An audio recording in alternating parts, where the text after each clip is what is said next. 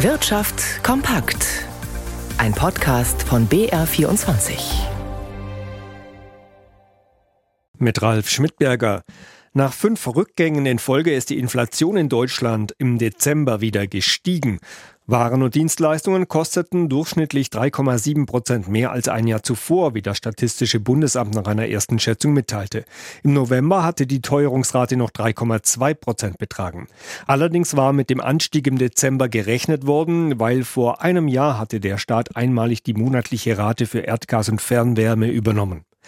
Im Gesamtjahr 2023 lag die Inflationsrate bei 5,9 Prozent nach 6,9 Prozent im Jahr 2022. Die unterm Strich rückläufige Tendenz bewertet Michael Böhmer, der Chefvolkswirt des Wirtschaftsforschungsunternehmens Prognos, positiv. Er sieht allerdings Risiken, dass die Preise doch wieder anziehen könnten. Ich denke, wir haben zwei Dinge, auf die wir achten müssen. Das eine sind die Lohnsteigerungen, die ja schon 2023 zum Teil sehr dynamisch waren, verständlicherweise bei der hohen Inflation und die jetzt eben dann auch preiswirksam werden, langsam insbesondere in den Dienstleistungsbereichen, die ja weniger im internationalen Wettbewerb stehen, also auch mehr Möglichkeiten haben, die Preise zu erhöhen. Das Zweite ist, dass der CO2-Preis jetzt 2024 recht deutlich von 30 auf 45 Euro je Tonne angestiegen ist. Und das wird man natürlich spüren beim Heizen, aber auch beim Tanken. Also an der Tankstelle drei bis fünf Cent mehr pro Liter Benzin oder Diesel. Und das treibt natürlich die Inflation insgesamt auch.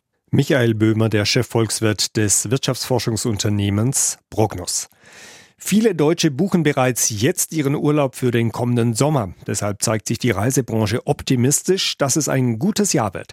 Der Deutsche Reiseverband erwartet, dass die Menschen in Deutschland für Leistungen, die vor Urlaubsantritt gebucht werden, insgesamt 78 Milliarden Euro ausgeben werden, sowohl für Pauschalreisen als auch für individuell zusammengestellten Urlaub. Das wäre ein Plus von vier Prozent im Vergleich zum Vorjahr. Dennoch ist in der Branche nicht alles eitel Sonnenschein, wie Margit Siller berichtet. Einerseits ist der Nachholbedarf beim Reisen noch groß. Andererseits müssten vor allem Familien mit Kindern wegen der allgemein gestiegenen Preise aufs Geld schauen. Das beobachtet der Deutsche Reiseverband und stellt bereits fest, der Sommerurlaub wird wieder wesentlich früher gebucht, um die Rabatte mitzunehmen. Dafür verläuft die aktuelle Wintersaison nur verhalten. Im Winter werden also eher Abstriche gemacht, man verzichtet ganz oder verreist nur wenige Tage. Für den Sommer wird dagegen insgesamt mit einer hohen Nachfrage gerechnet.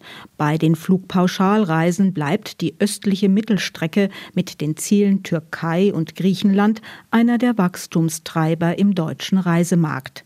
Bei den Fernreisen dürfte sowohl die Zahl der Reisenden als auch der Umsatz anziehen. Hier seien die Nachholeffekte am größten. Wie sich die geplante Erhöhung der Luftverkehrssteuer auswirken wird, sei derzeit noch nicht absehbar, heißt es. Die Bundesregierung dürfe das Reisen für Durchschnittsverdiener mit Kindern nicht weiter verteuern.